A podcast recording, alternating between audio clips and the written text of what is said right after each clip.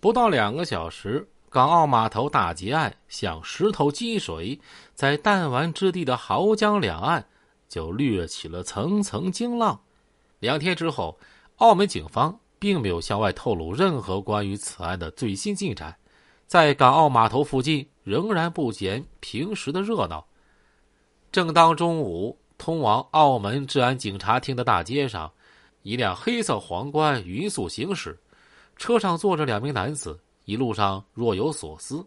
开车的男子大概二十八九岁，眼睛深藏在眉宇下面，不时闪烁着机敏的亮光。副驾驶座上的男子三十出头，目光亲和，却藏着坚毅和成熟。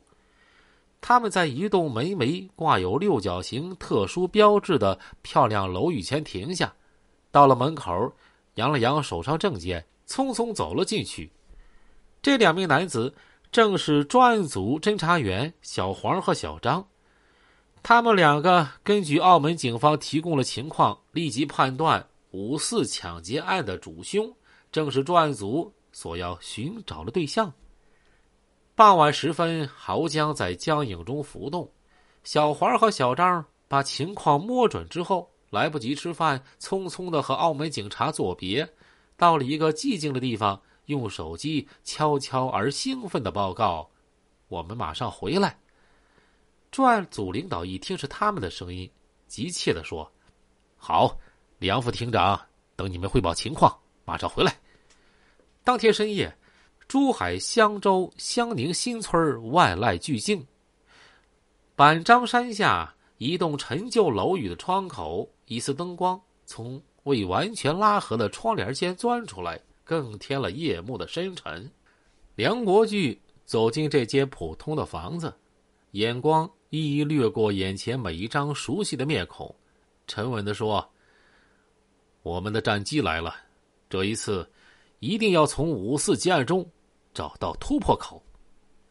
当时警方掌握的情况是，叶成坚率李新文、吴志彪、赖伯珍等马仔潜回了内地，并在番禺以及花都一带出现过。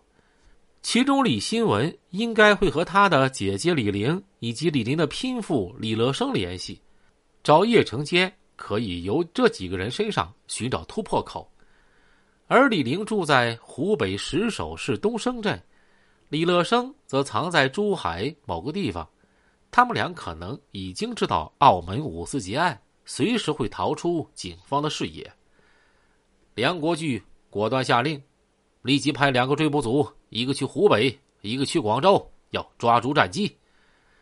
凌晨两点左右，广州城灯火闪烁，正在梦中酣睡的市民不会想到，一个极度危险的黑社会头目。有可能就藏在他们的身旁。从珠海连夜赶来的小张和珠海市公安局吴副局长向正在等待的广州市公安局领导通报情况。广州市局出动大批警力，在市区和番禺暗查了一个晚上，但是却并未发现叶成坚的踪影。第二天，根据线索显示，叶成坚一伙可能在花都出现。小张立即前往，会同花都市刑警对目标可能落脚的重点场所进行秘密摸查和监控，但是也同样没有发现和叶成坚相像的人员。小张瞅着那张传真照，自言自语：“莫非叶成坚压根儿没来过这儿？”实际上，五四案发生之后，叶成坚知道澳门警方要抓他，就于当天下午潜入珠海。并带着马仔到达广州，再下番禺，又上花都，再入从化。此时，他和马仔们正躲在从化某地玩麻将豪赌，等待时机再逃。五月七号下午，两个广东人衣着打扮的男子乘坐一架波音七四七飞机抵达武汉。天气异常闷热，两个男子穿过一条高低不平的马路。奔到江边，敏捷的登上了一艘摆渡的轮船。这两人正是小黄和另外一个侦查员小邱，他们这次是要去湖北石首摸清李新文的下落。此前，在湖北省公安厅邱科长的带领下，他们开着一辆吉普车往南直奔荆州。荆州市局主管刑侦的龚副局长一听案情重大，当即派出三名精干侦查员和支队唯一的一辆桑塔纳，并对小黄说：“只要这伙人在荆州啊，他们就跑不掉。”他们跟着荆州市刑警支队的侦查员穿乡过镇。赶到了紧邻湖南的华容，位于长江之滨的石首市。